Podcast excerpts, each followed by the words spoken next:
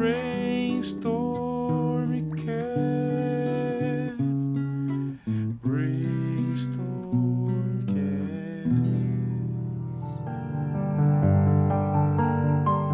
Salve, salve, monstrinhos e monstrinhas! Estamos aqui para mais um episódio do Brainstormcast, o podcast do Brainstorm RPG. E hoje eu estou aqui com ele, o grande Lúcio Pimentel, para mais um episódio da nossa coluna de RPG e literatura. Fala, Lúcio, como é que você tá, meu querido? Tudo bom? Tudo bom, Samuel? Sempre um prazer inenarrável estar aqui com você.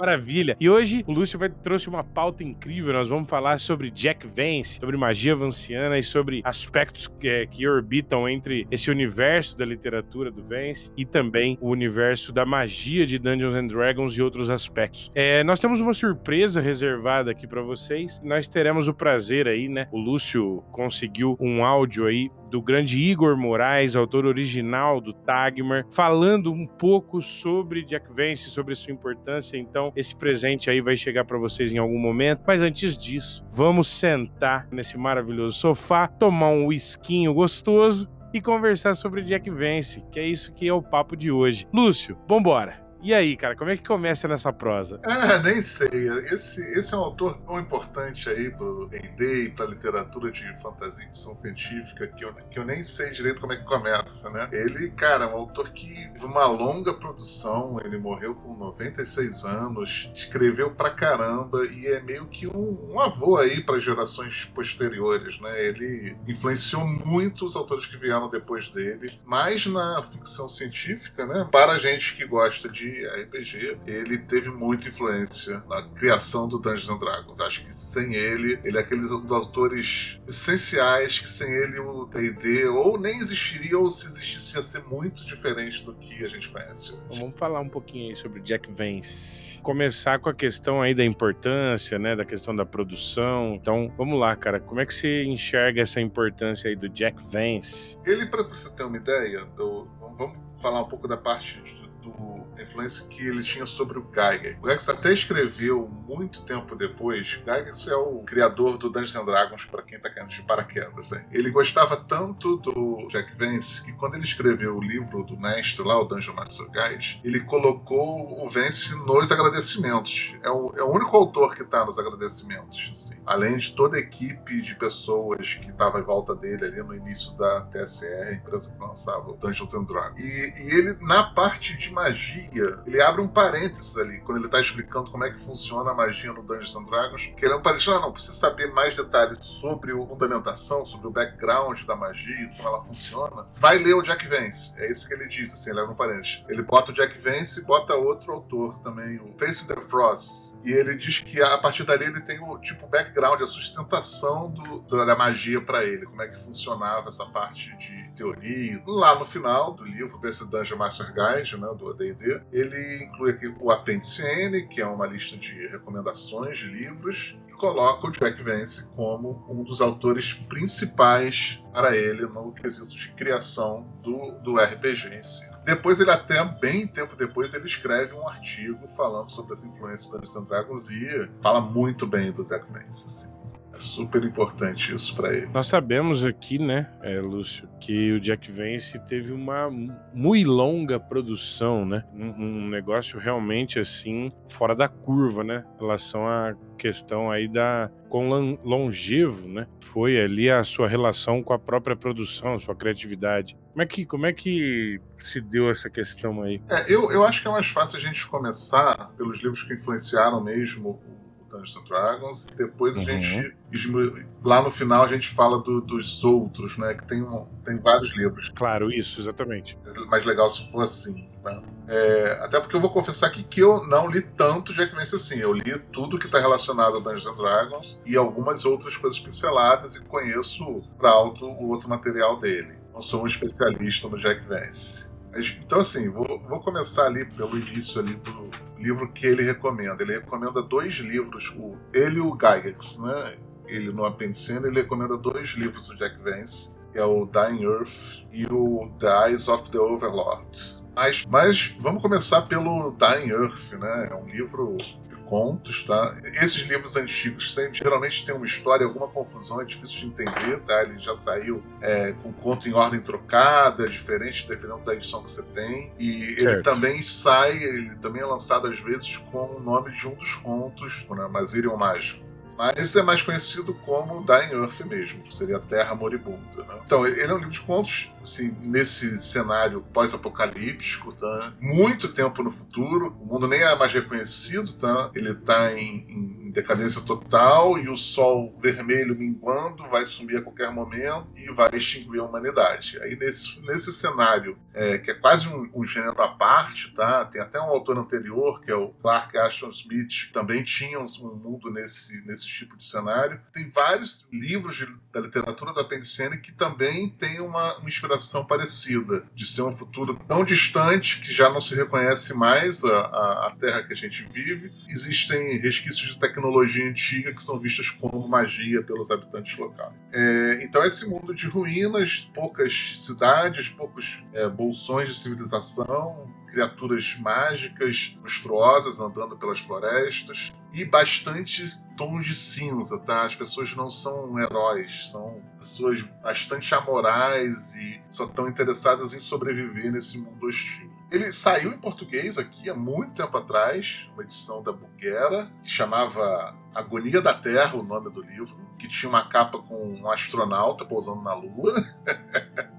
É, era uma época que a fantasia não vendia, então quando eles lançavam fantasia, eles botavam uma capa de, de ficção científica para tentar atrair algum público, cara. É péssimo isso não, não, agradava ninguém, né? Que o cara que queria ficção científica ia, ia, odiar e o cara que queria fantasia não ia comprar porque tinha um astronauta na capa. Tem nada a ver. Assim. Ai, ai. É, uma edição bem difícil de encontrar, assim. Você tem que revirar aí o, a internet, os sebos para conseguir. Mas não precisa mais ir atrás dela, tá? Porque saiu uma edição recente aí pela New Order editora, selo Dragão de Papel, com a capa do Prosaico ali, que é um ilustrador da cenário old school. Cara, aí, essa com... capa ficou sensacional, cara. A capa ficou muito boa. Uhum. Vale a pena dar uma olhada. Tá? Ainda tem texto aí do Jorge Café e do Fel Beltrame, que são duas figuras importantes aí desse cenário de old school e de RPG aqui, nacional. É, vale a pena dar uma olhada. E, e, também saiu, um dos contos chegou a sair numa coletânea, mas agora que a gente tem uma edição da nacional boa, aí não, não tem muito sentido ficar procurando em selo. Eu recomendo seguir direto aí pela edição da New Order aí editora. É, cara, ficou,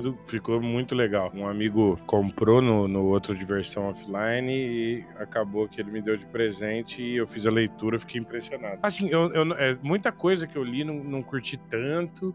Não necessariamente porque tinha ou não relação é, muito clara com Dungeons and Dragons, mas algumas coisas eu achei meio esquisito. Mas a tradução tá muito boa, a construção tá muito boa e algumas partes do livro são impressionantes de tirar o fôlego. Muito legal. Mas conte mais aí o que, que você o que, que você não gostou do livro, o que, que te. A tradução ficou muito legal porque acho que eles fizeram um esforço. Gostei também. Acho que eles fizeram um esforço muito grande trazer um pouco desse sabor meio diferente que o, o Vance escreve, né? Ele escreve de uma maneira, às vezes, meio. Tem hora que ele, ele é meio prolixo e, e às vezes ele usa palavras super complexas e frases invertidas para explicar coisas mais simples. A maneira como a galera da New Order conseguiu trazer isso para o universo do português foi muito bom. Acho que conseguiu fazer com que ficasse inteligível e interessante, aproveitando melhor da, das duas questões. Eu acho que o Vance, ele talvez então, assim como muitos outros autores, ele tenha, digamos assim, a primazia do pioneirismo, né? Mas é porque depois de tanto tempo e lido tantas coisas que se influenciaram por eles e por outras coisas, o retorno às vezes é estranho, sabe? Você fala assim, é. putz, esse plot aqui.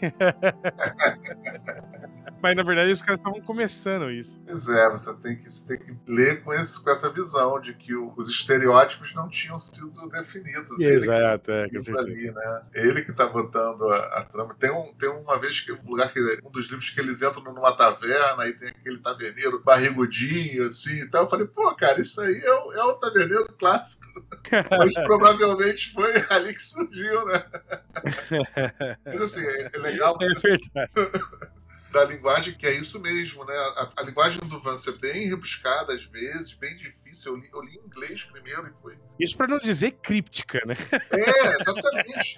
a quantidade de palavras que eu não conseguia e, e às vezes eu não tinha nem no dicionário em inglês ali. É, exatamente. Eu não tinha. É, é, era difícil pra caramba. E foi importante que a, a, a tradução da Order não, não infantilizou, né? Não tratou o leitor como um imbecil e meio que, entre aspas, consertou o Vance para deixar ele acessível. Deixou acessível, mas manteve alguma dificuldade ali. Um equilíbrio tênue, né, cara? Isso, uma galera muito boa. Isso foi ótimo, né? Vamos até falar aqui, deixa eu ver o nome da tradutora aqui pra gente falar bem dela aqui. Pô, a gente tá falando assim, ó, Gabriela Camar. Parabéns aí, Gabriela. Parabéns, Gabriela. Valeu, valeu por nos ajudar. É, é, é. Ai, ai, eu me sinto. Eu acho que, cara, foi muito mais do que uma tradução. Foi quase uma coisa meio hacker, né? Consegui. Consegui decifrar, né? Exatamente. Ótimo, desencriptar. Mas bom, vamos lá, vamos continuar, Lúcio. O que mais que nós temos aí? Não, mas falando assim, mais solto, assim, eu uhum. também tive algumas coisas que eu, que eu não gosto tanto do Vance, assim. Às vezes, às vezes me cansa um pouco essa, essa erudição dele, assim. Mas, mas, eu, eu, mas no geral é positivo sempre a experiência, tá? Assim, se o ponto não é tão interessante assim, para mim, eu fico meio cansado. É, com certeza. Sim, total, cara. Os que eu mais gosto concordar comigo, mas é aquele do Landor termina um sonho. Cara, que conto fantástico, cara. Ah, cara, pode crer. É muito louco mesmo, cara. É, que o, que o protagonista vai numa missão ali, que o tio dele manda ele de ir numa cidade perdida, que há milênios atrás era um farol de civilização, mas que tinha entrado em decadência por algum motivo para buscar o, a magia perdida daquele lugar. E ele descobre pessoas que. dois grupos de, de pessoas que usam roupas diferentes e elas não se enxergam, e cada uma guarda um pedaço do conhecimento. Cara, pô, essa ideia é tão boa, cara. É sensacional. Na realidade, o que eu percebo, ô, ô Lúcio, e aí eu não vou conseguir dar muitas referências nesse sentido, mas eu sei por, por já ter conversado muito sobre isso, lido sobre alguma coisa assim. Mas o que eu percebo é que esse cara, para além da questão da criatividade, das propostas e tudo, e até da, dessa linguagem críptica, ele tinha um certo background, assim, ou, ou melhor, ele deixou-se influenciar por muita coisa de ocultismo, sabe? E porque esses elementos, por exemplo, de o sonho, ou o sonho atrelado a essa ideia do desdobrar espiritual, né? Levando o seu espírito espírito a, a lugares nos confins do cosmo ou num passado absolutamente distante da humanidade é, para ir buscar conhecimentos antigos que se perderam, mas que nesses, nesses locais eles, de certa maneira, ficaram impregnados de alguma realidade, de alguma submaterialidade, né? Então, esse aí é de todos os que eu percebi que a, ele, ele, com certeza devia estar tá bebendo muito em, a, sabe, a Lester Crowley, galera que estava ali versando sobre ocultismo e, e, e, outros, né? Não só ele. É, não, não sei. Ele, ele tem uma coisa muito de, de ficção científica ali no meio, tem um ser meio tulesco no final ali. Isso, uhum, sim. E, e, essa trama de ter dois mundos convivendo no mesmo espaço físico que não se veem, interagem pouco, mas um percebe alguma coisa do outro. Tem um livro mais atual, que é o Cidade e a Cidade, do China Deville, que usa basicamente o mesmo conceito, entendeu? Pra você ver. Legal, Talvez é. tenha sido influenciado aí, até autores mais atuais estão bebendo ainda em Dead Jack Vance, ou é uma coincidência, não sei, não posso afirmar com, com certeza. Né? Pode crer. Vamos voltar lá para os mais importantes, né, do, pra gente, né? Magia vanciana.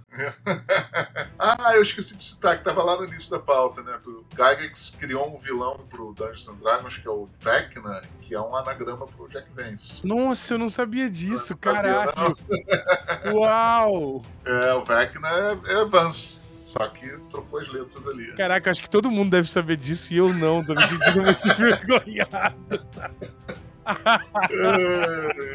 ah. Mas vamos então, lá, tem, tem, dois contos nesse livro, que é o Mazirian the Magician, Mazirian o Feiticeiro, na tradução, e o segundo conto é o Turjan de Mir, que tem magos como protagonistas. A partir daí, desses contos, que o Gags criou o sistema de magia lá do Dungeons and Dragons. Na verdade, do Chainmail, que foi o, jogo de tabuleiro é, anterior ao, ao Dungeons Dragons, que serviu de chassi ali das regras, e que depois foi pro, pro, uhum. pro Dungeons Dragons. Tá? Que, na verdade, primeiro, o Mazirian, era, ele é um mago supremo, tá? Também esse, esse arquétipo de mago supremo provavelmente veio daí, ali, é, vive num, mansão, um jardim encantado cheio de plantas mágicas. Tem vários rivais é, subjugados que ele meio que é, espinafre e tortura quando quer, porque ele é tão poderoso que o cara tá ali sob o controle dele. Mas aí que tá aquela questão do mago do Dungeons Dragons. Ele, apesar disso, ele é super frágil. Assim. Se ele ficar sem as magias, ele é uma pessoa comum. E fisicamente também é frágil. Ele tem um, por exemplo, logo no início ele tem uma criatura,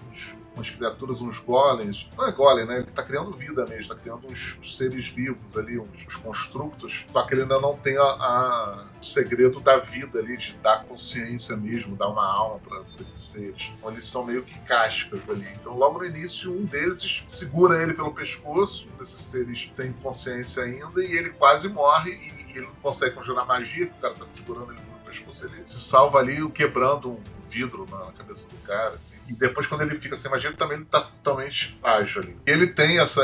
Ele. Todas as noites, todas as noites não, de tempos em tempos vem uma mulher belíssima e tudo que vem num cavalo e chega na borda do jardim dele e foge. Ele decide capturar ela. Então o que, que ele faz? Ele vai pesquisar as magias dos tomos antigos que ele tem, que, sim, ele, ele é um dos magos mais poderosos que tem ali. Dizem que existiam milhares de magias, mas só umas 100 sobreviveram a essa era que eles vivem atualmente. Tem mais, acho que uns 70 magias já que ele conseguiu. Eu tava tentando conseguir todas as coisas. Uhum. o que ele descreve é que, assim, uma pessoa comum, se tentasse é, guardar uma magia na cabeça, ia ficar louca, né? E ele, por ser bastante poderoso, ele conseguia guardar no cérebro dele até quatro magias poderosas ou seis menores. Certo, entendi. E aí as magias eram elas estão guardadas no, nos tomos, assim, tem até uma descrição ali que parece que é quase um ser vivo tentando sair do tombo, e quando ele cora, ele, na verdade o tempo que ele usa é forçar, né? Ele força a magia na cabeça dele, ele guarda aquele, aquele conhecimento ali, aquele poder,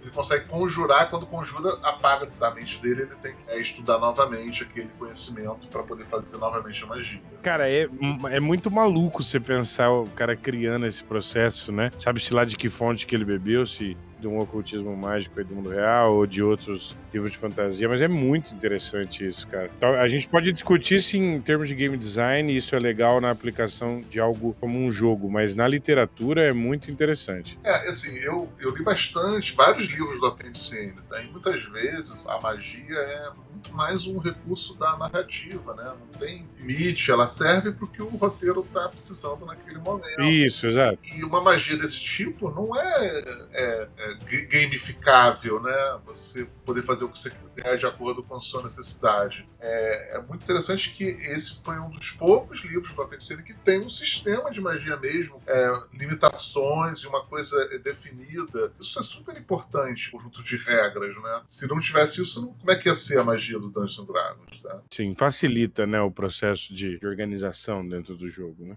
É, é, tem um autor recente, que é o Brandon Sanders, que aliás é, acho é um, que é, o, um meu autor favorito, né, no momento, né? Eu tô lendo, cara, O Caminho dos Reis, é bom demais. Cara, é muito bom, cara. Eu, eu já li tudo, né?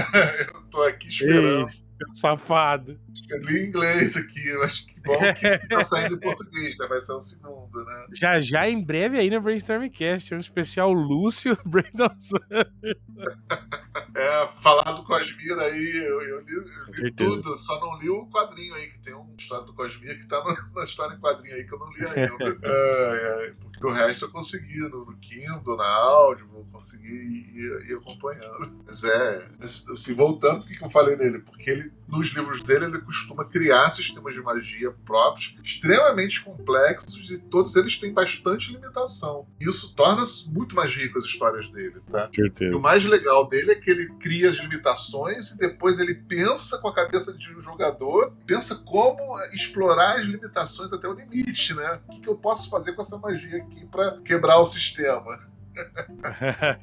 é. Sim, cara, sim. Muito legal. Sim, e fantástico isso de, de ter um sistema de regra definido ali. Porque daí que o Gygax tirou, né? É, é justamente isso. Você ter os, os slots de magia, tá? É, você vê que tem até ali sugerido ali um magia menor, ocupa menos slots, né? Cada magia tem um caso dele tem um nível de poder e um efeito bem específico ali. Ele Mas exatamente aquilo, elas são mais amplas e tudo, mas ali definido na regra, né? É muito isso. fácil transformar isso numa regra. E ele escolhe lá, o Mazilha escolhe as magias, escolhe cinco ali para fazer, cada uma ele usa num momento específico para enfrentar um desafio. E você vê que é quase ele andando por um, um cenário de hostil e gastando as magias para resolver os encontros, assim, bem interessante. E assim, eu não vou dar spoiler, vocês leem ali o Mazirian, é bem legal, tá? A segunda, esse segundo conto, o Turjan de Mir, tá? Que é o outro mago poderoso, que esse é o que constrói esses construtos, né? De seres vivos é, criados, tá? É, e ele, só que ele tá, tá sem também o o segredo da vida, tá? O segredo do final ali de dar consciência, tá? E ele busca um mago mais poderoso e também tem que aquele clichê de ah, não, você para conseguir o que você quer, você tem que fazer uma missão para mim, que é roubar um artefato de, de outro mago. Então ele vai ali e consegue resolver também. Maravilha! Para você que é fã da programação do Brainstormcast, nós estamos agora com um Apoia-se. Sim, se você quiser ver ampliar-se ainda mais os nossos horizontes e a manutenção dessa produção, a gente conta com a sua ajuda no www.apoia.c brainstormcast. Lá você vai encontrar várias faixas de apoio com recompensas para poder colaborar com a continuação desse projeto e a ampliação dele. Se você quiser ver mais episódios por mês desse podcast, a melhoria dos equipamentos de áudio e, é claro, a produção de um conteúdo mais perto daquilo que você deseja, então encontre uma faixa de apoio e ajude o Brainstormcast a continuar levando essa tempestade cerebral para todos os cantos do país. Um grande abraço, conto com o seu apoio, valeu! É uma quantidade tão grande de coisas que conectam, né? Nesse sentido, vence ao D&D e ao universo do RPG, que é impressionante, né, cara? É tipo, você vai revisitando meio a sua vida, assim, como jogador e como leitor de fantasia, quando você vai deparando com isso. Muito legal. É, tem ali o Spellbook, né? O, isso. Você, você tem o Grimório ali carregando ali. Tem aquela coisa também que é do, do Vance, que você tem ali o, as magias com o nome do conjurador já que foi o cara que criou, que deu o nome dele. é, isso, é. Tem no Jack Vance, que é aquele negócio do. Tem aquele Tenzer Floating Disk.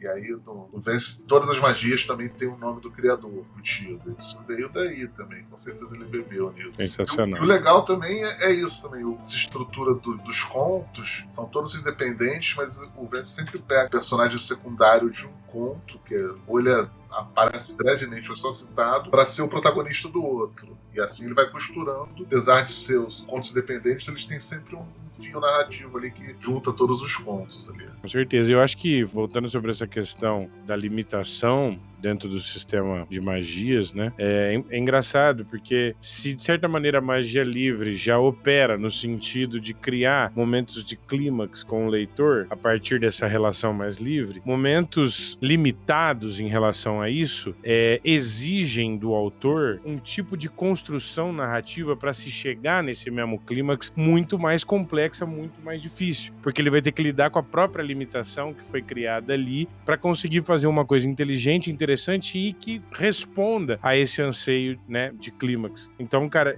nesse aspecto eu acho o Vence absurdamente é, qualificado. Acho muito pois bom. É, né? E você, à medida que você vai conhecendo as magias, você, que elas se repetem nos pontos ali, você vai vendo que assim, ah, essa magia só serve para isso e tudo. Como é que ele vai sair dali? Perfeito que você falou. É, é assim, falando mais dos outros contos de forma geral, assim, várias criaturas monstruosas ali que ele cria. E assim, estranhamente, o Gygax não transformou essas criaturas em estatística de regra também. Ele só usou para basicamente para essa parte de magia, itens mágicos. Tem vários itens mágicos também que as pessoas usam no, do Vance que podem ter inspirado uma outra, ou magias ou é, itens mágicos mesmo. Né? É, tem essa coisa da tecnologia antiga também, como um recurso de, de história e também ser um conhecimento almejado pelas pessoas do, do cenário. Também está presente ali no início do D&D. Ele... Nessa, nessa época não tinha essa distinção clara entre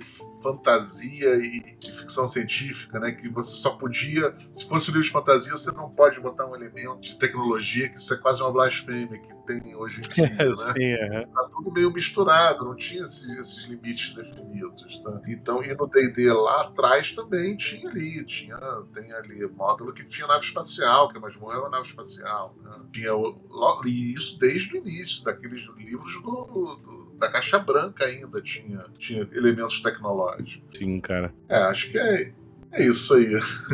Dentro desse, desse universo, né? Que você foi falando ali sobre tanta coisa, né? Sobre essa questão da, das criaturas demoníacas, monstruosas, né? Essa, é, tudo isso, a questão da tecnologia antiga. E é impressionante como todos esses itens, eles ou acabam adentrando muito forte dentro do D&D na sua história, ou de certa maneira no RPG de maneira geral, né? Essa questão da tecnologia antiga é uma coisa que foi trabalhada já num monte de jogo. No Menera tem isso muito forte né? Mas existem tantos outros jogos assim. Questão dos itens mágicos, né? Não sei se você chegou a citar o Robo faz. Não, não. É, tem um monstro ali, tem um dos contos que tem um monstro que vai matando as pessoas e vai costurando os olhos que ele, ele mata das pessoas no, no, no manto dele. E aí ele tem um, ele tem descrito mesmo com o nome Robert Faz, né? Isso é sensacional, né? Com certeza tem, tem esse tem um item no, no livro lá do, do das Master Guides, é um, é um dos itens clássicos ali, que você consegue enxergar pelos olhos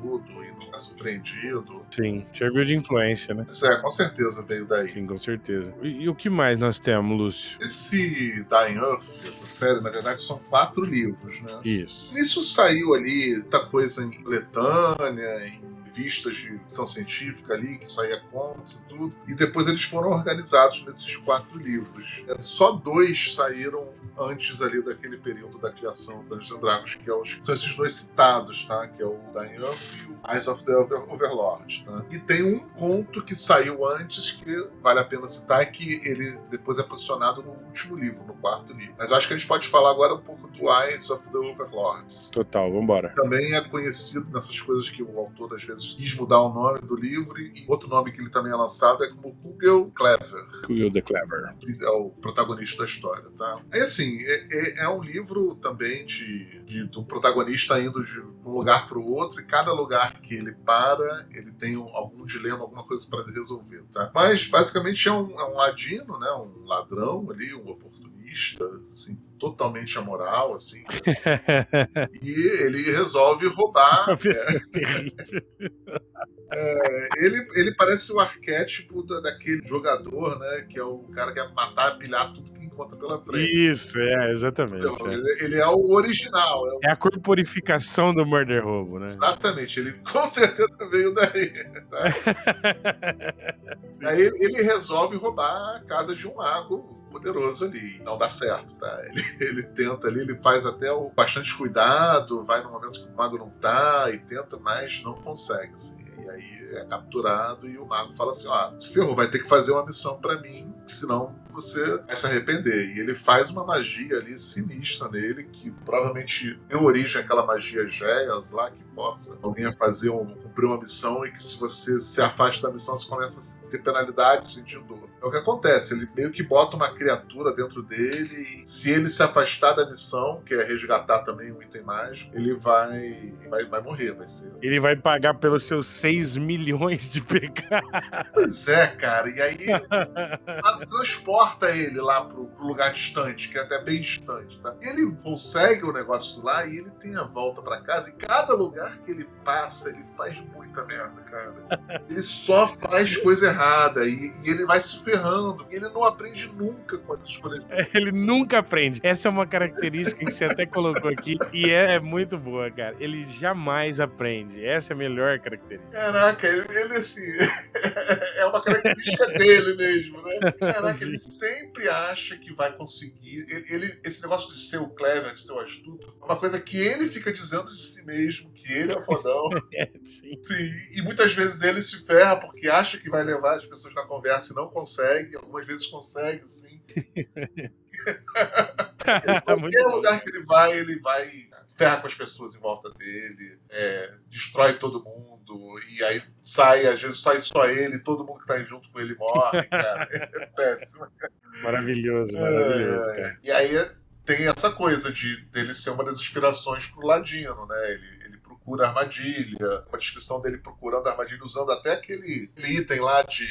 É, como é que é? Um bastão de 3 metros, ele fica cutucando as coisas com bastão, assim. É, ele se esconde nas sombras, ele, ele tenta fazer uma magia, que é uma característica do ladrão também. Ele não consegue, mas ele tenta fazer. É, é uma das inspirações do Gygax coloca ele como uma das inspirações principais. Assim, nesse arco que ele escreveu depois, foi lá para os anos 2000, ele bota o Kugel como um dos principais. Eu acho que teve outros, até mais importantes, mas nesse artigo em si, o Gygax coloca ele e o Shadow Jack, que é um personagem do Roger Celans. Né? Mas eu, eu acho que tem ali, se você fizer o Fritz Lieber ali, tem Mauser e o Farfrax. É, tem muito mais importância, na minha opinião, tá? Mas é, quem sou eu para discordar do Gaga? é, é. E assim, esse personagem depois tem uma continuação. Esse, eu não li essa continuação. Ele continua fazendo merda em todos os lugares que ele passa. é, é. Tem uma continuação não oficial, inclusive, que outro autor escreveu antes do. Acho que não oficial, mas autorizado. Depois, quando o Jack Vance eventualmente escreveu a continuação, ela ficou caduca, né? Depois teve o conto lá, o Morreion, que é um, esse conto é bem legal também, tá? Que é, ele está posicionado no quarto livro, mas ele saiu lá nos anos 70 mesmo. Tá? Tem uma, uma coletânea de quatro livros aqui, de quatro autores que é o Flashing Swords, né? Espadas brilhantes, luzentes. E um dos contos, né? São quatro contos fodas, tá? Depois vale até um programa sobre ele. É, mas tinha esse conto do Morrean, tá? E, o, e desse conto veio um item clássico ali do Dungeons Dragons, que é as pedras Ions, as Ions Stones. Veio daí e o Gygax, assim, cita isso de forma clara ali. Tá? Antes de ter a revista Dragon, Dragon Magazine, a TSR, né? No início ela fez um newsletter um fanzine, era o como é que é? Strategic Review. Aí no último número do Strategic Review ele fala assim: pô, cara, acabei de ler um livro, um artigo do Gax, acabei de ler um livro foda, tem quatro pontos maravilhosos de autores que vale a pena ver, mas um conto de Jack Vance que tem esse item mágico aqui, com Stones, e eu conversei, mandei uma carta aqui pro Jack Vance e ele me autorizou a colocar no meu livro aqui, transformar isso num item de D&D e aumentar aqui o repertório do nosso jogo. Você vê como é que era outra época, né? Olha que legal, cara. Que bacana, cara. Pois Isso. é, tem esse artigo na, nessa revista anterior, tá? Você vê, né? O cara mandava, você falava com o autor direto, Jack Vance ia de vez em quando ali nas Gen e tudo. E o cara, ah, não, pode usar, pode usar, só me dá o crédito aí tal, não tem problema não. Só diz que da onde você tirou isso, tá tudo bem. Assim, não, não tinha essa proteção das marcas e transformar isso num negócio. Uhum, com certeza. Eu acho até estranho, tá? Que o Gygax gostava tanto do Vence e nunca chegou a fazer um módulo mesmo, um cenário, alguma coisa oficial, né? De ter buscado ali, de transformado, porque até a CR nesse início tinha várias marcas ali que eles usavam. Sim, cara. É esquisito mesmo, né? Talvez eles achavam que ia competir, né? Não sei, né? Podia ter feito, porque eles lançaram o livro do Conan Conan, por exemplo, lançaram o livro de Indiana Jones, lançaram, pô, não faz sentido ele não ter aproveitado, né? Não sei. Certeza. Mas, sei lá, as empresas, às vezes tinha alguma companhia que tinha os direitos e que nunca lançou, né? A gente nunca vai saber. Né? Sim, com certeza. Acho que é estranho, é, né?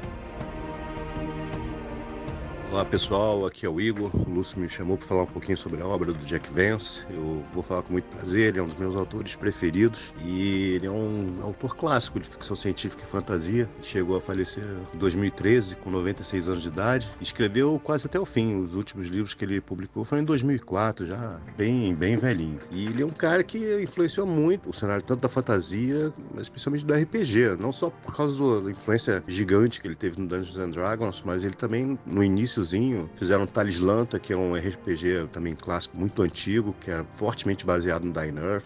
Fizeram o próprio Dynurf RPG, que não chegou a ficar tão famoso tal, mas é bem interessante. E a obra dele era muito inovadora para sua época. E aqui no Brasil você tem uma certa tinha, pelo menos uma certa dificuldade de encontrar a parte de fantasia. Foi lançado um dos contos do Dynurf, na verdade uma grande série de livros no qual ele inventou vários conceitos que foram usados pelo Dungeons and Dragons a rodo. Eles, eles usaram, pegaram muitos dos conceitos do Jack Vance pra, para o Dungeons and Dragons com propriedade, porque o, Gary Gygax pedia pro Jack Vance e o Jack Vance deixava, né? Era uma relação, não, não era, não era uma cópia, é, é algo consensual, né? Era uma coisa meio de amigos, de talvez. Né? O de fã com, com o seu ídolo, que era o Jack Vance. O Gary Gygax era bem fã dele. Aqui no Brasil, há muito tempo atrás, chegaram a publicar o Dying Earth como com o título de Agonia da Terra na década de 60, que era com a capa horrorosa, com a, um módulo lunar, não tinha nada a ver, porque o livro é de fantasia, tem alguns elementos de ficção científica, mas certamente não tinha nada a ver com corrida espacial. Mas isso é, hoje em dia é raríssimo, você não encontra isso de jeito nenhum. Posteriormente, foi lançado Magos, Os Mundos da Fantasia do Isaac Asimov, no qual tinha um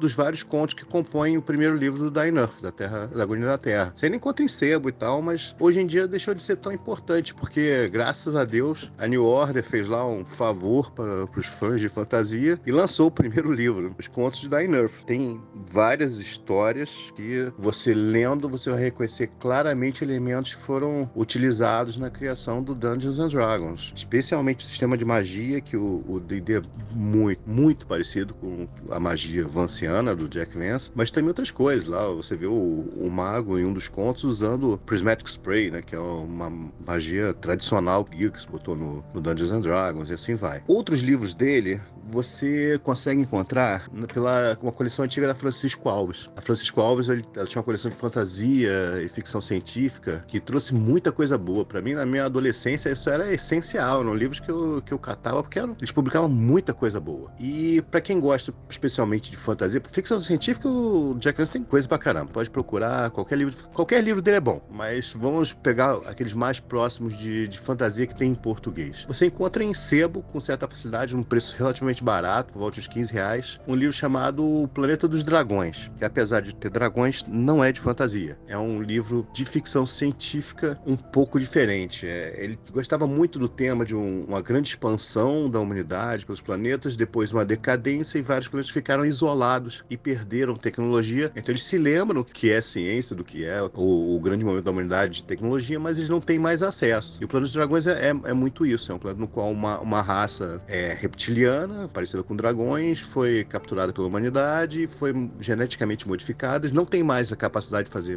grandes modificações genéticas, não tem mais capacidade de grandes, grandes indústrias, viagens espaciais e tal, mas eles utilizam suas subespécies geneticamente modificadas como, como instrumento, é o Plano dos Dragões. E é, é, bem interessante, o livro é muito, muito bom. Outro que também é, é essencial para quem quer fazer um, uma campanha de ficção científica com aquele visual e aquela ideia do Jack Vance, é o Planeta Duplo, que foi lançado tanto pela Francisco Alves quanto pelo Círculo do Livro. É a tradução de Mask Theory, tá, também é barato, você encontra isso em sempre com facilidade, que é um, um dos poucos livros no qual ele usou uma, a cultura humana baseada em algo que tem na Terra. Ele fez uma coisa meio de mosqueteiro, sabe? e é a mesma coisa, é um, é um planetinha no canto do, da galáxia, praticamente esquecido, no qual perderam a tecnologia, voltar, eles conseguiram remontar a tecnologia estilo meio tempo dos mosqueteiros, mas ainda ainda tem algum contato com o resto do universo. De vez em quando aparece uma nave mercante de muito e muito tempo e tal. E, e, eles sabem que ainda existe a expansão humana em outros planetas, mas eles não têm acesso a isso. E os caras têm que se virar com o que tem lá. É muito interessante. O Jack Vance, como escritor, ele,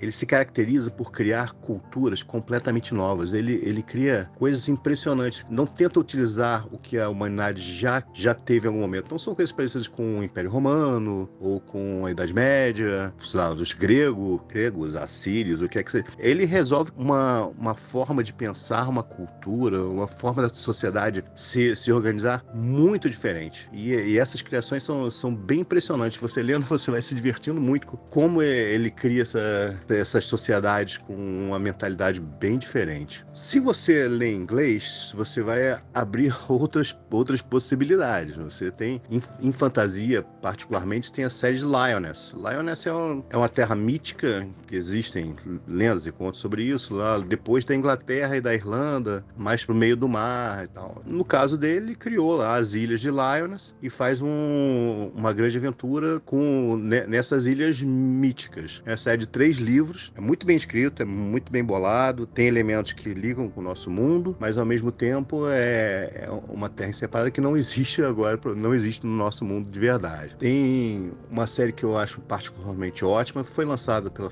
Francisco Alves, parcialmente, nunca chegou a ser terminada em português, chamada Série dos Príncipes Demônios, que apesar do nome também, não é fantasia, é ficção científica. É um estilo meio Batman. Um cara ele morava, no, era uma criança numa vila, foi massacrada por cinco príncipes piratas. O avô dele consegue escapar com ele, é são os únicos sobreviventes. Ele, ele, ele treina a vida inteira para conseguir vingança. E cada um dos cinco livros é a vingança dele contra um dos cinco príncipes demônios, até que ele consegue completá-la. É bem interessante. E o Planet of Adventure, que é uma série de um astronauta que acaba caindo num planeta que é dominado por três espécies alienígenas que escravizaram humanos e os muda mutacionaram, fizeram pequenas mudanças genéticas e acabaram com o conhecimento que eles teriam sobre a sua origem para dominá-los. Os humanos são escravos, são a raça inferior, cidadãos de segunda classe que servem a esses alienígenas. E esse astronauta é o único que sabe a verdade e vai tentando arrumar um meio de voltar para casa e vai passando pelas terras de todas essas três espécies, além de outras, né? Que ele, ele cria muitas culturas totalmente diferentes dentro desse mundo.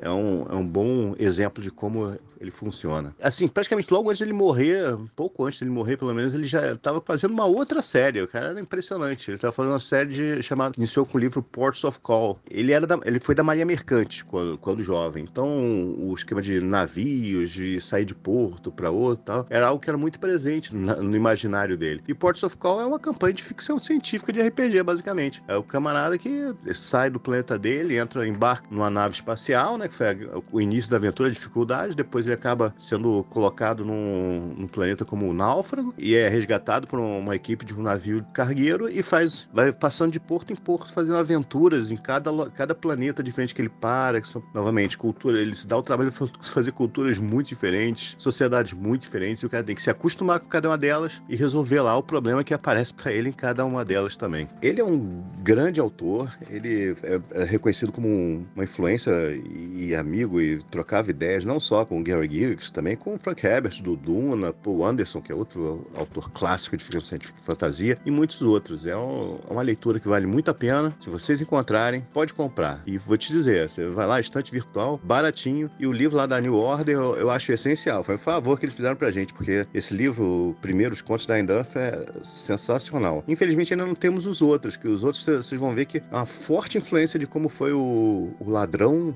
do D&D, que no personagem do Cudgel, que é o, o herói, anti-herói né, do segundo e terceiro livro da série. E depois os magos, que aparecem muito no Rialto de Marvelous, é, são claramente uma, uma influência forte para os magos de Dungeons and Dragons. Então vocês vão ver que a, a série da Inerf é uma influência fortíssima para a criação do, do RPG que, é, que a gente tanto gosta, do Dungeons and Dragons. É isso, eu espero ter ajudado. Vocês podem procurar. Quem lê vai gostar. Até logo.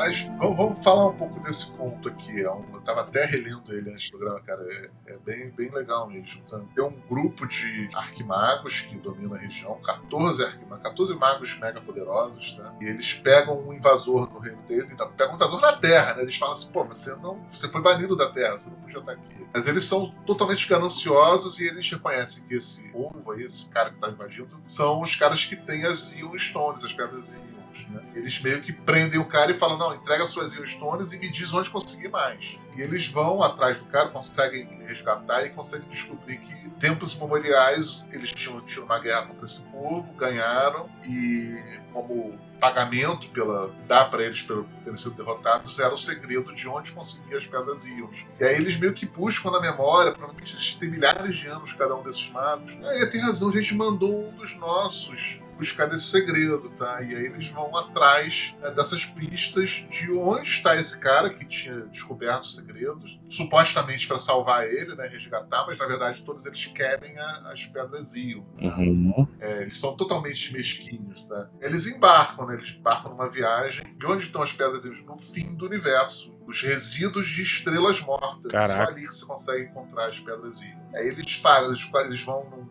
um dos magos tem um palácio que ele consegue é, flutuar o palácio e eles viajam pelas estrelas desse palácio. E aí tem até uma coisa interessante, assim, eu não sei se você conhece essa história do Belvedere. Não. Não, ah, é, é uma história boba aí de, de, Ele tem um Belvedere de controle, tá? Eu achei interessante isso. Uhum. Porque assim, tem uma história do Belvedere que é uma história de início ali da CCR, uma história de jogador que ficou famoso o suficiente para ser recontado e virou até quadrinho, né? Era o mestre que descreveu ali, ah, vocês estão descrevendo o ambiente ali, vocês uhum. tem um Belvedere O Belvedere é um, é um mirante, Isso. né? Só um lugar pra você ir ali e verificar, né? E aí fica todo mundo assim, não, Belvedere, vamos atacar, eu, eu uso minha espada nele, acerta, acertou. Aí matou, não, não matou, cara. É um Belvedere. Aí, caraca, o Belvedere não morreu. Aí eles ficam fazendo um milhão de planos. Caralho, o cara não fala que não é uma criatura. Não fala, eles ficam falando, cara, não funcionou, é o Belvedere. Belvedere, porra. Aí se você procurar, tem até o. o- Fizeram a estatística do Belvedere, como se fosse Ai, tem aquela história, aquela, aquele quadrinho lá, o Knights of the Round Table, acho que tem uma série inteira sobre o Belvedere também, que é um quadrinho sobre RPG. Dos primeiros, né? É, e, e me chamou a atenção que o cara tem um Belvedere de controle. Ele vai no mirante, faz a magia de, de levitação ali, o palácio dele é um palácio inteiro que vai, é uma, uma mini cidade que vai vagando pelo espaço, cada mago tem a sua suíte ali, os 14 eles vão viajando pelo espaço, vão se entretendo ali. E aí você vê também que tem um outro elemento ali do- das histórias de Jack Vance, que é negativo, né? Que tem um pouco de sexismo ali, entendeu? Então, as mulheres geralmente são objetos sexuais, é, de interesse, ou, ou são horrorosas, assim, são, são péssimas, são vilãs, são lascivas e tudo. Então, assim, eles conseguem criar mulheres de outras é, tempos temporais e trazer pra entreter ele. É uma coisa que não, hoje em dia é ruim pra caramba. Claro, Na claro. época também, tá? Não passando pano. Mas ah, isso acaba sendo negativo pra eles, tá? Isso tem uma consequência negativa deles fazerem isso. É, é legal também. Eles vão atrás, né, acabam descobrindo esse Moreian, que é o principal desse mago ancestral, e, e resgatar ele. Aí tem toda a trama deles buscando as Stones ali. São esses itens, que é o item que você fica girando uma pedrinha em volta de você e ela te dá um bônus, né? Um poder pro seu personagem. E é bom que não ocupa um slot de imagem. ah, que legal, cara. Daí você vê também a parte do Gygax, que ele sempre falava que gostava de magos poderosos e reclamava. Gandalf não sabia fazer nada, que era um inútil e tudo. E aqui você vê no Vance, todos os magos que aparecem, assim, são extremamente poderosos de coisas de. É o que você vê no Dungeons and Dragons ali, quando o mago chega de 20 nível. ali. Efeitos, né, assim, poderosos e, e muito plásticos, estéticos e magéticos, né, nesse sentido. Que... É, de mudar o mundo mesmo, né? Isso, exato. Essa coisa do cara ter uma, um palácio flutuante, cara. Assim. Eu, eu acho que esses, esses magos ali, eles são praticamente, desse ponto específico, são até mais do que os outros, eles praticamente são os imortais ali daquela caixa básica ali do D&D. Os imortais de São Mistara. eternos, são mega poderosos. Esses magos são Hausmann Santos, Atila Pires, Leandro Abraão e Thiago Maia. ai, ai. Mas que mais que vem por aí? Nesse cenário também tem uma magia aí que é o time stop que o cara usa, hein? Para o tempo e Nossa, isso é muito importante. Vamos lá. O Dying Earth é legal que ele gerou dois RPGs, tá? Tem um RPG da Pelgrim Press, né? E o DCC fez outro RPG do Earth, mas assim, já depois dos anos 2000, demorou muito pra sair, tá? Uhum. Vale a pena dar uma olhada também se você se interessar mais. Assim, o DCC, independente disso, de desse- ter esse RPG, assim, ele já bebe bastante diretamente nessas fontes, de forma geral. Com certeza alguém vai lembrar aqui depois dos comentários aqui, botem aí. Deve ter aventuras do DCC que emulam algum ponto desse do Jack Vance diretamente. É que você passou por algumas questões que eu acho interessante a gente falar, que é o seguinte, essa ideia do mago ultra poderoso, ele tá quase sempre ligado a uma ideia de verticalização do processo de aprendizagem e que, e que quase sempre, do ponto de vista narrativo, vai levando aquele personagem a uma certa solidão.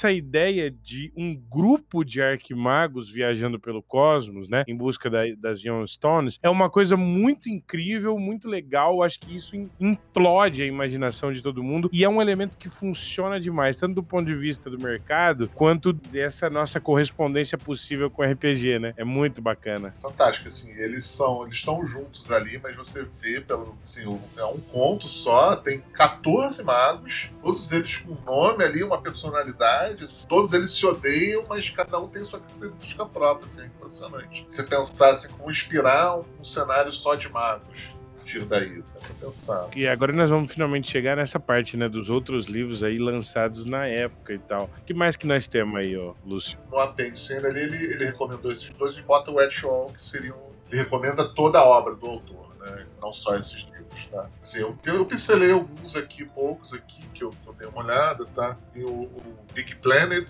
que é um autor que nesse artigo que o Gygax fala sobre as influências, ele diz que o primeiro livro que ele leu do Vance, que meio que explodiu a cabeça dele fez ele, o autor, se tornar o favorito dele a partir desse primeiro, que é um de ficção científica. A maioria da produção do Vance é ficção científica. Só de uma nave que cai num planeta hostil, tá? que é um, tipo uma colônia da Terra, que eles mandavam os, dissidentes, e essa colônia formou é, vários governos dependentes menores, e um deles estava é, sobrepujando os outros, e eles mandam alguém para investigar, e, e, aí cai ali o personagem, a nave dele é abatida, ele cai ali, ele tem que chegar, atravessar o mundo inteiro para chegar no, na embaixada, no enclave humano, para poder avisar o que está acontecendo. Assim, o Gax botou isso como o principal ali do que fisgou ele, tá?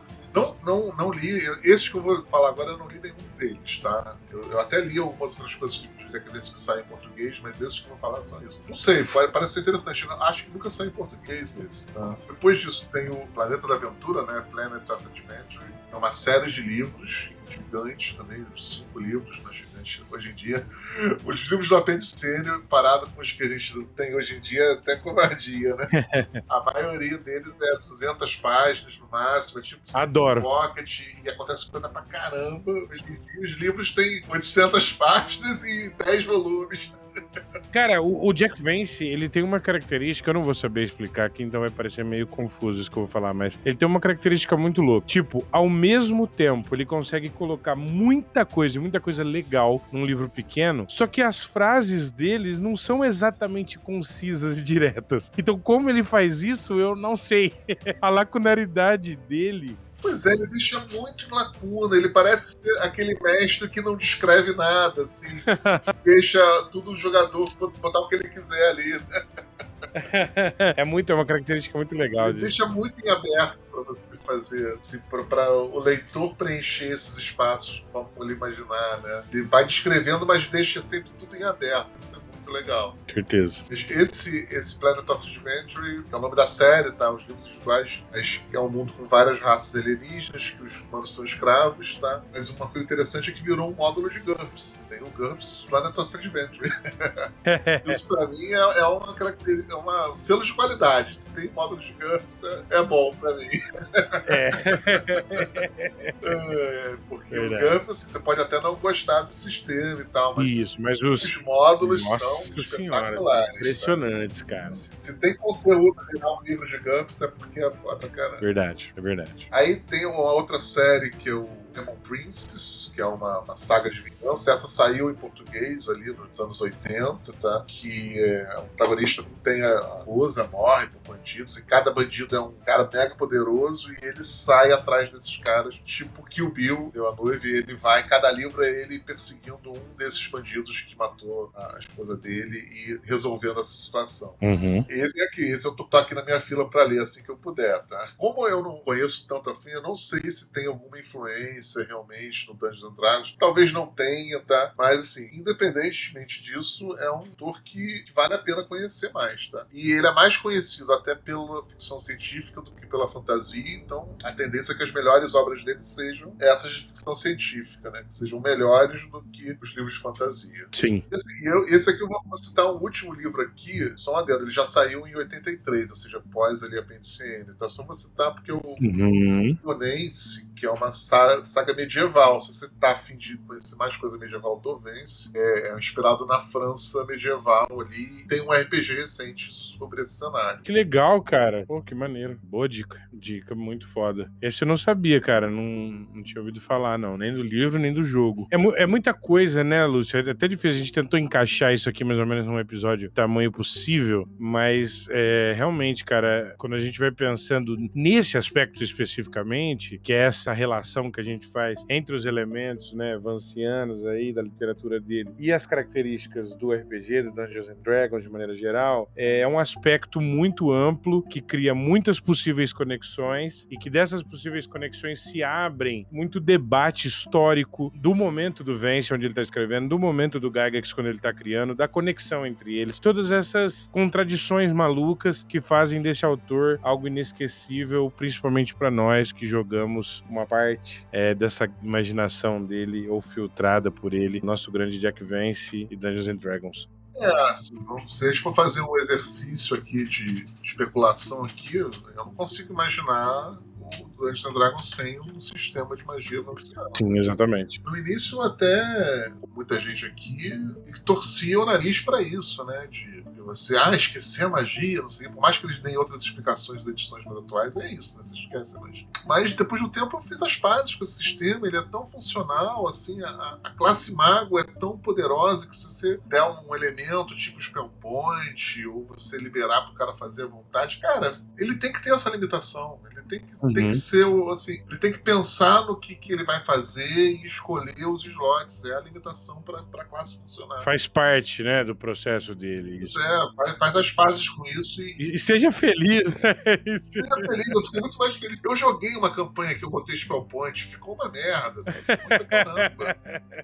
Porque assim, o mago já era poderoso, e aí, pô, via lá, tinha um inimigo invisível. Aí ele faz, castava cinco invisível pro grupo inteiro. Aí, porra, ferrou, né? Não tem graça nenhuma. Tem limitação. Se o cara fazia um ali no, se não veio nenhum inimigo visível, pronto, se ferrou, perdeu o slot aí, tá bom. Mas tá preparado. Sim. É, eu acho que também tem, assim, um outro elemento que é. Pode ser que, obviamente, existem jogos que não têm esse tipo de limitação, mas eles também não estão atrelados do, do, ponto de vista das raízes, tanto do design do jogo, quanto, né, desse, da estrutura é, literária que a complementa, que a influencia, que no caso do D&D realmente ficaria uma coisa muito estranha, muito maluca e tal. Claro que existem outros RPGs que não utilizam utilizam é, a magia vanciana e eles podem ser interessantes porque eles vão pensar o game design deles do zero a partir desse elemento, né? Quer dizer, desse outro elemento. E aí pode ser que ele tenha, tenham saídas interessantes. Agora, o D&D sem a magia vanciana fica estranha, fica perneta, mas eu convido a quem está nos ouvindo, se tiver tendo feito um teste que funcionou, que foi legal, convido aqui também para vir no podcast mostrar pra gente outra possibilidade. Pois é, não somos os donos da verdade. Não, de maneira nenhuma. Mas foi uma impressão que a gente teve, né? Na prática da coisa. Pois é, pra mim não funcionou, né? E, e eu concordo, tem outros sistemas de magia legais em outros RPGs, mas aí já, já é pensado desde o início para isso. O equilíbrio das classes ali foi pensado nisso. Isso é um elemento de ditadura. Uma história aqui para contar também que eu acho que é bom. É, esse Moreian, eu fui lendo aqui com meu filho aqui uma vez. Ah, é? Pois é, eu, sei lá, ele devia ter uns oito anos e tudo, e eu tava lendo um dia na, ali na minha cama, ali dormi, antes, antes de dormir, no, no Kindle e tudo, e ele sentou do meu lado e perguntou: ah, o que você tá lendo e tudo. Eu expliquei para ele mais ou menos, ele pediu pra eu ler pra ele. E eu fui lendo para ele, assim, fui traduzindo à medida que eu ia lendo, e ele eventualmente dormia ali, eu botava ele na cama, ele tá, era bem pequenininho. E no dia seguinte ele ia de novo na minha cama e perguntava tudo de novo. Ah, o que aconteceu? O que eu perdi e tal? Todo empolgado com o Borreiano. Né? Legal, cara. Putz, uau. Aí o que aconteceu? No final, cara, ele dormiu no último antes de terminar, eu terminei, no dia seguinte ele me perguntou e tal. Aí eu meio que reli para ele o final, expliquei o que aconteceu. Ele falou: não, não foi isso não que o final é muito ruim, assim, pro protagonista, ali, pro cara que você acha que é um herói, assim. Você, não. Eu expliquei, não, filho, vou explicar de novo. Aconteceu isso, isso, isso, isso. Não, não pode ser. Você tá errado. não gostei. É, cara. Aí foi embora. Cara, você vê, você vê, você vê a, a, a gravidade, né, dessa coisa. É, as opções que, de certa maneira, se desenham para além do herói, elas são quase antinaturais, né? É, cara ele não gostou, assim, ele não, não quis ler mais comigo ali depois disso. Criou um trauma aqui. ele, ele, não concordou, Muito ele falou, não, você tá errado, não é isso que tá dizendo. Eu falei, não, mas assim, não tá dizendo, mas tá sugerindo aqui essa interpretação. Não, não, não é. tem problema. É aquele negócio, né? Não tem problema, filho. Fica tranquilo, o papai vai pegar um livro da quinta edição que você vai ver como você vai ficar contente. ninguém vai morrer. Ai, quando você Deus. dormir, você vai estar com todos os pontos de novo. Seus slots estarão cheios. muito bom, muito bom. Esse, esse, esse papo maravilhoso aqui, gente, a gente fez com esse é, amigo ultra especialista em Appendix N, ainda que ele seja tão humilde. Não, não, eu só, eu só leio uma coisa ou outra, não sou especialista, mas sabe pra caramba. Não é à toa que toda, tanta gente o convida para falar sobre isso. Eu também o faço. Eu tive a, a sorte de encontrar o Lúcio lá na Diversão Offline. A gente bateu um papinho. Ambos estávamos cansadíssimos, né? Mas uh, foi muito bom poder ver esse amigo querido e espero que vocês tenham gostado desse papo sobre Jack Vance, tanto quanto nós gostamos. Lúcio, seu diaba-diaba, fala aí um pouquinho do seu trabalho, alguma coisa. Não tenho muito jaba-jaba, não. Tô, tô aqui na, na, Eu, tenho, eu, tenho um bom, eu tenho um bom diaba-diaba pra fazer do Lúcio. Procurem lá no Google e eu já fiquei até esperto, já é muito fácil achar. É só você chegar lá no Google e digitar assim, ó, Lúcio Pimentel, Appendix N, Medium, né? Ou blog Medium. E aí vai aparecer lá o blog dele. Ele tem